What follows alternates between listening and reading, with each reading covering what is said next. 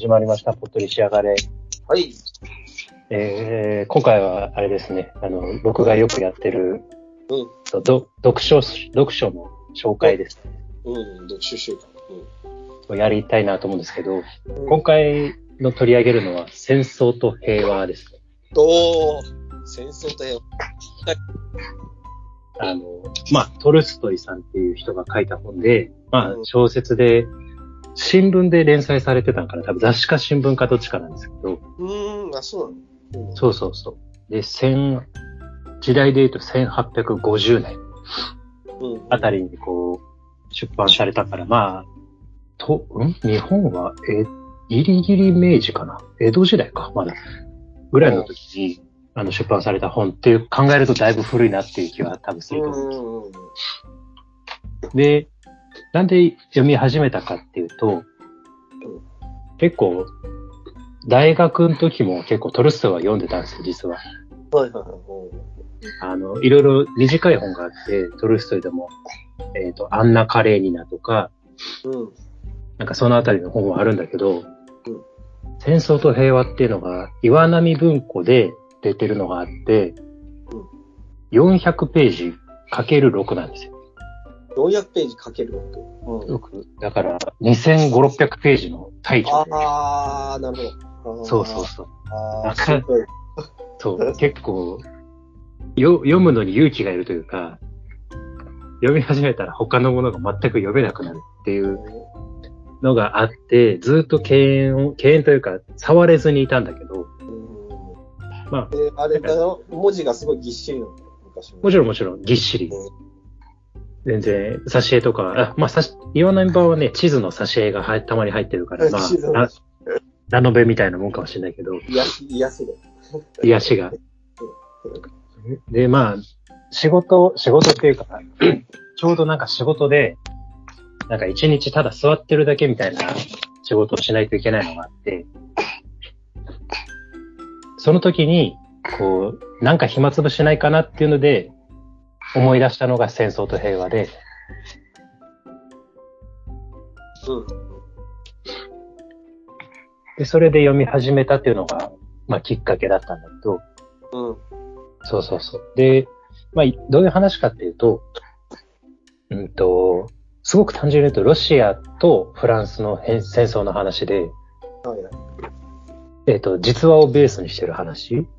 うん。で、まあ、あくまでベースだから、要は小説なんだけど、はいはい。で、えっ、と、1805年と1812年っていう時代にフォーカスしてて、おう5年、1805年っていうのが、えっ、と、フランスにロシアが負けた年。で、なんかいろいろこう不利な条約とかいっぱい結ばされて大変だってなって、うん。あ、まあ、あの、ナポレオンが出てきます。うん。ナポレオンが出てきて、ナポレオンがそういうふうに襲われて、で、次うん12年に、モスクワがフランフランス軍に乗っ取られたんだけど、うん。それを取り返して、ロシアの国民がこう、なんだろう、奮起するみたいな。うーん。なんかそういう話かな。うん大枠は。で、まあ、それだけで6巻使わないだろうって多分、うん。あの当然思うと思うんだけど、うん。えっ、と、大きい主人公、主人公、主要な人物は多分3人うん。なんだけど、なんか、どこぞのウィキペディアかなんかで見たら登場人物は400人か500人ぐらい。400人か500人。500人500人ですか？ああの、小説の登場人物がね。っていうことらしくて、まあ、そそういう意味で、で、あと、もう一つあの、ロシアの小説のすごい難しいところが、なんか同じ名前でも別の呼び方をしたりするらしくて、うんうん例えば、ピエールっていうのがあるんだけど、うん。はい。これ、ピエールって主人公枠の人がいるんだけど、この人の呼び方がピョートルだったり、ああ。そう、なんかそういう風に変わってたり、で、まあ、一人の人の呼び方が違うだけならまだいいんだけど、ロシアの人ってなんか、なんだ、親と子供で同じ名前つけることも全然珍しくないみたいで、うん。は 親、親のことをピエールって呼んでたり、あ。あそういう意味で南海っていう、あの、なんだ、ロシア文学全体の特徴がそもそもあって、で、その中でさらに、トリックみたいな。そうそうそうそう。その中で、さらに戦争と平和が厄介なのは400人ぐらいいるってことだから。ダメだよ、そんなの。読めないよ。そうそうそう。だから本当に、あまあ結構慣れてくると意外と読めるんだけど、最初は結構やっぱ同じ名前の人がちょこちょこたまに出てきて、もうあれ誰だっけ誰だっけみたいなのは結構難しい本です。で、まあどういう話かっていうと、結局なんかさっきの名付けの話とかにもつながるんだけどうん、もうすごくシンプルに言うと戦争と平和の話を持ってるっていううん。感じで、まあ戦争はさっき言った非805年と812年の戦争が主に話題になってるんだけど、うん。うん。それ以外の平和の部分っていうのが結局ロシア貴族社会の話で、ああ、はあ、はロシアの貴族同士がどういう生活をしてるかとか、あ。うん。そういうのがもう本当になんだた、丹念に描かれてる。ああ、はあ、はあ、は一人の主人公、まあ、ピエールさんっていう人と、えっ、と、あともう一人、アンドレイっていう主人公と、あ。うん。あとニコライ。いい子うん。この三人が、まあ、主な主要人物なんだけど、えっと、例えばピエ、んアン、ピエールは一回結婚して、その後、もう一回結婚してっていう話が書かれるし、うんアンドレ、アンドレイは、アンドレイが一番面白くて、うんアンドレイは1805年の戦争で一回死ぬ思いをして、うん。うん。死んだって言われてて、うん帰ってくるのね、急に。うん。うん。うん。で、その日子供が実はなんか急に生まれそうになって、奥さん。で、生まれた？ってなったら奥さん死んで、死んだ。その数ページで。ああ、ああ、まあえ、500人ぐらいいるもんな。そうそうそうそう。あの、600、ん ?6 巻？んじゃない ?2500 ページあるうちのわずか3ページでそれだけでドラマチックなことがマジで？もうすごすぎる起こってるっていうのが、こう、なんだろうな。な、何がすごいあって、やっぱ、へさっきのあの、ちむどんどんもそうだけど、結局ね、あの、平和って波ないんですよ。まだからこう、ドラマチックなのは今のはドラマチックだったんだけど、そうじゃない描写もすっごい長くて、あ、うーん。ああ、はいはい。そうそうそう、ああ、財産がなくなったとか、ギャンブルで負けたとか、あの人はきっと私のこと好きだわとあか、あ、ああ、なんかそんな、あたしんちみたいな日常エピソードも。そうそうそうそうそう。なんかそういうのが多いんだけど、まあ、アンドレイの話は比較的ドラマチックで、うん。で、ピエ、ピエールの話が、あ、違うな。アンドレイと、え、アンドレイはドラマチックで、ニコライが普通、うん。一番なんかこう波がない人生を送ってて、うん。ああ、はあ、はあ、はで、ピエールさんがやばいっていう感じかな。あ。やばい。ピエールさんが一番やばい話をしてて、うんう。んなんか戦争と平和の話をするの難しいけど、まあ、ピ、ピエールに絞ると、うんピエールさんはすごい、あの、なんだろう、やんちゃな少少年で、うん。うん。やんちゃな少年がある日、えっ、と、お父さんが死んだことをきっかけにうん、大富豪になるんですよ。うん。まあ、要は、あの、お父さんが大富豪で、うん。死んだからこう後継ぎになったっていうだけなんだけど、うん。でそその結果、もう周りがどんどん変わっちゃって、うん。やべえやべえってなって、土地狂ったのか、フリーメイソンに入信するんですね。フリーメイソンが出てくるんですよ。あの、えっとね、ロシア版のフリーメイソンっていうのがあって、ああ、そういうこと。うん。いわゆるヨーロッパのフリーメイソンともつながりはあるんだけど、うん。秘密秘密結社色っていうよりはどちらかというと宗教色が強い。団体で、まあ、そこに 入信をして、まあ、入信をしたはいいけど、なんかこう、結局意外と頭がいい少年らしくて、ピエールは。うんなんかもう言言ってることを全然理解もしないというか、あの、うんなんて言ったらいいんだろうな。あの、俺たちの感覚に似てるよ。だから、宗教に対して、うんまあまあ、ああ言ってるけど、結局ないんだろう、みたいうんうんうんうん。なるほど。あなの感じで。そうそうキリスト教系の学校に通ってるけど、まあ、言ってることはそんなに、みたいな。そうそうそうそうそう。みたいな感じで、本当の一番最初の時はもうただ昇進しきってたから、こう言われるがままに入信したんだけど、その後なんか落ち着いてきたらなんだこれみたいなああ、ああ。のになって、で、なんかそっちからちょっと離れてるところで、今度あの、まあ、1812年までバーッと飛ぶと。えっ、と、まあ、要は、さっき言った通り、モスクワがナポレオンにこう、侵略されてるわけですよ。うん。で、しピエールが何を土地狂ったかっていうと、あの、ナポレオンを暗殺しよう。へえピエールやる急に。そうはい、急に思い立って、で、みんなモスクワから逃げてるわけね。占領されたから。うんうんだけど、ピエールさんはモスクワに残って、よし、あの、ナポレオン暗殺するぞって、なんか意気込むんだけど、あもうナポレオンモスクワにいないんですよ。ああ。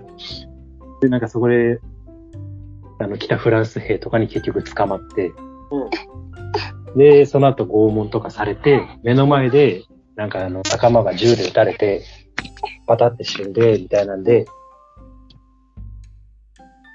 こう、なんだろう。もう本当に戦場ですよね。戦場に、にえっ、と、ピエールが置かれて、そこでこう、人間性っていう、すごく考えましピエールさん。ああ。で、なんかそこで捕虜仲間とかでいる人に、うんままた名付けが面白いなと思うんだけど、うんププラトンさんっていう人がいて、ああ、まあの、捕虜仲間で、農民の人らしいんだけど、うんその農民が言ってることが、なんかこう、すごく心理めいたものに聞こえると。あ。うん。多分、だまあ、プラトンだからね。多分なるほどね。そう。プラトンだからなんか心理めいたものに聞こえるっていうことみたいで、で、すごくそれに投資するんだけど、うん陶酔するんだけど、なんでそんなに陶酔してるのかわからない。うん。なんか、ハマりやすい。そうそうそうそう、ハマりやすい。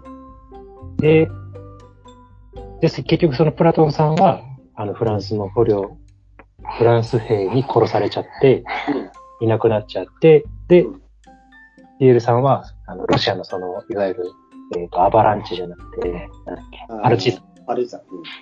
パルチザンに、こう、救われて、救出されて、で、最後結婚して終わるみたいうん。ああ。なのが一応ピエールさんの人生ですね。えー、でも結局まあ、6巻あるってことはあれか、まあ、うんそこら辺の描写とかも、うんまあ、まとめていったけど、結構細かく細かくやるわけ。長い。すっごい長い。だから、この間にいろいろ面白い人がいて、例えばさっきのパルチザンに、斧使いの達人がいたりとか、そう、それでちょちょこちょこ面白いの。あの、あと最初のあの、1805年の、あの、アウステリッツ海戦っていうのがあった時に、まあ負けたんだけど、なんか砲台でずっと撃ち続けてた、なんか撃ち続けて被害を最小限にした兵隊さんがいて、その人がトゥセイっていう人がいるんだけど、うんその人の話も面白くて、まあそこでもう要は打ち続けて耳も何も聞こえないから、こう、なんだろう。えっ、と、命令が聞こえないから止めなかった。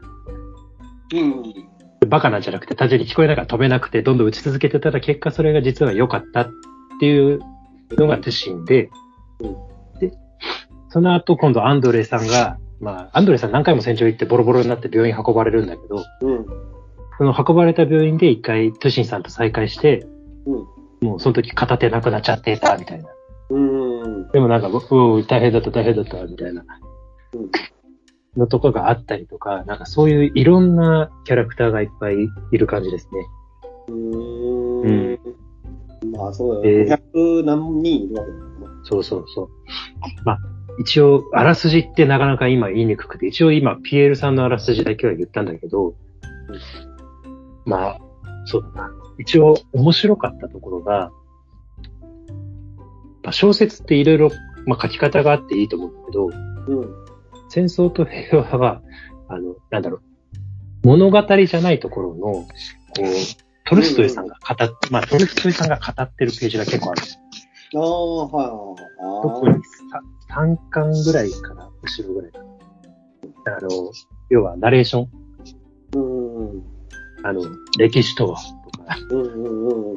あの、まあ、俺よく知らないけど、芝、芝良太郎の本みたいな。ああ、そうかもしれん。あの、で、トルストイさんの歴史観っていうのは結構面白くて、そうだな。まあ、その話する前にあれか、小説の構成も言うと、あの、まあ、エピローグってあるじゃないですか、うん。うん。小説って。あの、まあ、普通、俺の一般的な感覚のエピローグって、そうだな、長くて10ページぐらいうん。大体なんかい、ね、日本の小説って10ページぐらいじゃないですか。あのうん戦争と平和のエピローグは、あの、まず200ページ以上あって、うん。で、かつ、あの、2章ある。2章ある。ああ、エピローグじゃない。エピローグが 2, 章ある。これ違うし。そうそうそう。で、1章目がまあ物語で終わって、2章目が多分130ページぐらいあるんだけど、もうトルストイの歴史論なんだああ、もう自分語りがすごい。そうそうそう。で急に哲学、そう関連的な話がーってやって、終わる、そこで。ああ、そうなんだ。だなんかそのエピローグの一章目のところも、こう物語終わったかなみたいな感じで終わっちゃうの。うんあれ？みたいな。なんかうん、いろいろこうみんな最後仲良くなってたのに、うんなんか最後ピキピキっていう感じで、こう、キリが入る感じで、うん。で、なんか終わるの、そこで。で、終わる。あそう、ま、まだ続くかなと思って、その、トルストイさんの歴史語りを読んだら終わる。へえ話がない。もうそこで終わる。ー、なんか、登場人物の方が気になったらみたいな人が、なんか、すごい、そうそうそう。めちゃくちゃ壮大に長く語ってたのに、最後本当になんかしあっさり終わって、小説が。もうす、どんだけその、自分語りがしたかったのかっていうのがよくわかる。あれね、今だったら炎上してるよ。いや、アマゾン多分本当ど、い。や、だから本当にドラ、最後の作者の語りがうるさい。そうそうそうそう。なんか、アマゾンプライムビデオとかで言うとうん、多分10 12話構成の、なんだろう、うんうんドラマとかだったら、最後2話監督が、監督がずっとインタビューしてるっていう。そう。えーと、監督の解説みたいな。この、この小説はこういう意図でとかでずっと言って、2話分。前だったら映像特典につけるよみたいな。そうそうそう。でボリュームで言うと本当にそんぐらいのボリューム使っとって。へで、まあ、それはそれでやっぱ面白いは面白い。すごい面白いんだけど、ーうん。小説家って最後やっぱ読み終わった時に、うんあれ？何読んでたんだっけってなるうん。のがすごい。そうだね。そうそうそう。で、あそこの、そのなんだ、自分語りも結構、まあ、今読むとやっぱすごい面白くて、うん。なんかこう、やっぱナポレオンとか出てくる小説だから、うん。よく俺、まあなんだろうな、俺たちの感覚でっていうのかわかんないけど、結局ナポレオンってすごいと思ってるじゃないですか。うん。うん。ただ、なんとなくでもさ、何やったかとか細かく知らなくても、ナポレオンすごいと思ってるじゃん。でも、それではそうじゃないと。うんあの、結局なんか戦争って指揮官の歴史で語られがちだけど、うん。いや、どれだけ優秀な指揮官がいたから勝ったとか、うん。指揮官が優秀じゃなかったから負けたとかよく言うけど、違う。うん。結局なんか戦争の勝敗を決めるのは、なんか指揮、あの、なんだ、弁護士とかの死うん。要は士気が高いとか言うじゃん。うん。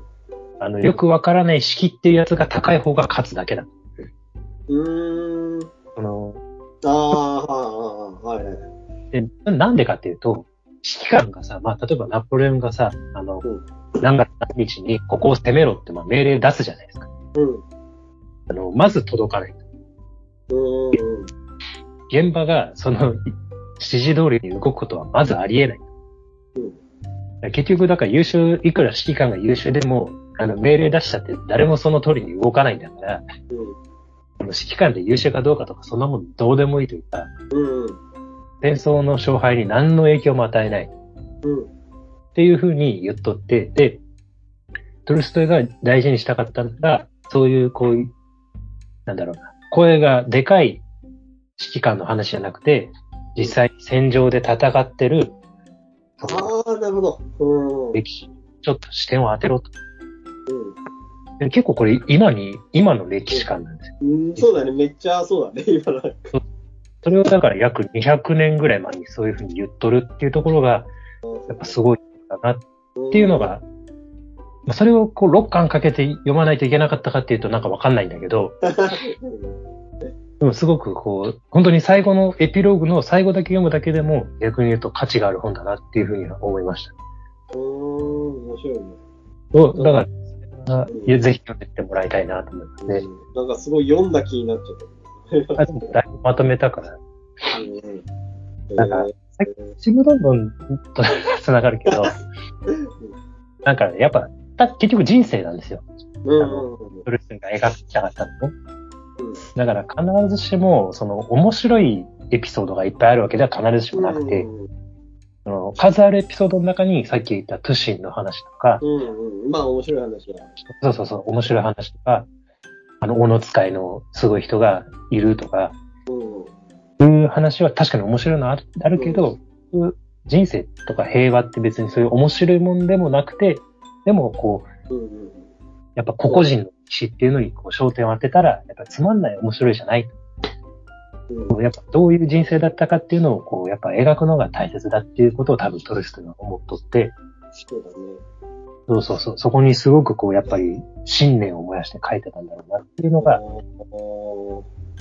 わかる。そうだな、いい本だったのかなっていう気がしますね。うんいや、でも読むの大変そうだね。うん、そうそうそう。まあ、あとね、まあ、時事の話で言うと結局ね、今、ウクライナとロシア戦争してるけど、結局そこに若干、そうそうそう。結局戦争はするべきじゃないっていうことなんですよ。あの、逆説的に。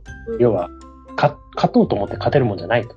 うんうんうんうん。結局、式っていうよくわからないもんで左右されるんだから、うん戦争が起こった時点でもどっちも負けるかもしれないし、勝つかもしれないし、うん。で結局、何、確実なものとしては、ただ人が死んでいくだけっていうところだけが確実なことなんです。ああ、はいはいはもうどっちが勝つ負けるじゃなくて、それはもう続けていけば続けていくほど、ただ死んでいくだけっていうことが事実なんで、だから戦争はしない方がいいっていうことを多分言いたかったんじゃないかなっていうのはなんとなく読んでて。おー、そっか。登場人物はたくさん出てくるけど、うん。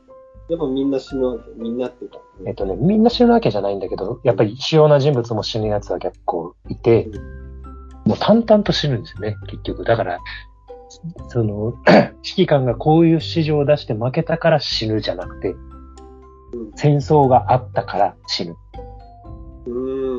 もう要はどういう指示があって、どういう的確なことが誰かがあったからとか、こうどういう作戦が優れてて死んだじゃなくて、うんただ戦争っていうことが起きてしまったから人が死ぬっていう、こうそういうのを淡々と書いてるから、多分戦争っていうのに批判的なんだろうなっていうふうに読み取れるかな。すごいね。そう。だから逆に6巻読んで、なんか戦争嫌になる気持ちもわかる。もうこんなの嫌だって。うん。ああ、でも実際の戦争もそうだ。そうそうそう。実際多分、なんかね、その、やっぱナナポレオンの時代だから戦争の指示が通らなかったっていうのが多分今よりもすごい強いけど、うん。今も結局やっぱ実際に戦ってる人のところに正確に届いてるかっていうと多分届かんんですよ。ないだろうね、結局。うん。結局やっぱね、あの、みんな、みんなが逃げてたらみんな逃げるし。あの、よくわかんなくて、よくわかんないから。みんな逃げてるのに逃げない人なんていないじゃん。うん。結局そういうことなんだろうな。で、逃げ始めるのって結局何かっていうと、もうよくわからない。なんか事故みたいな。うん。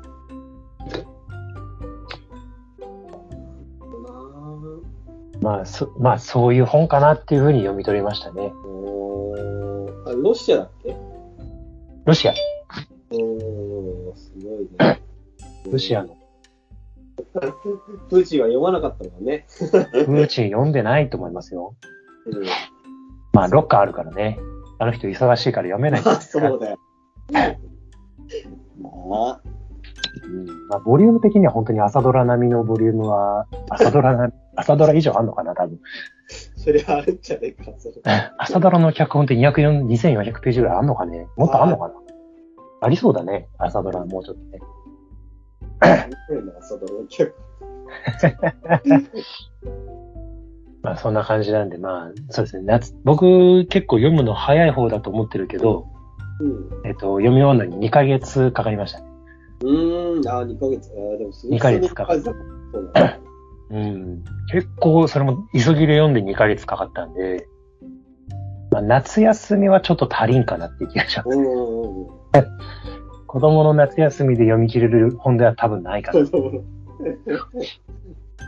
まあなんか休みがあったらぜひ読んで。そうだね。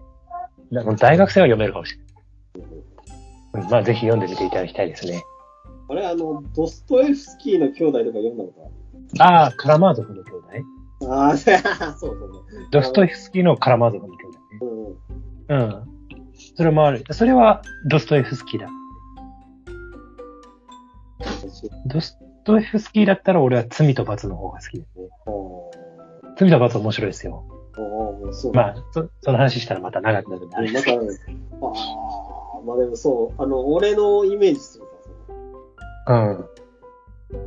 いやまあ、戦争と平和は。もう、あのうんー、知って渡ってるけど、読めない本みたいな。ああ、わかるわかるわかる。もう、だから俺もちょっと時間今あるから、そういうの読んでいこうかなと思ってますね。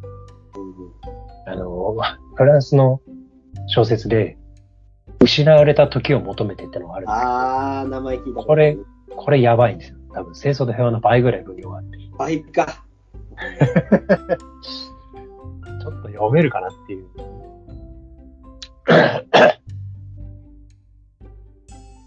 そんなところですね。もう、ぜひ読んでみてください。おー はい。ありがとうございます。はい、ありがとうございます。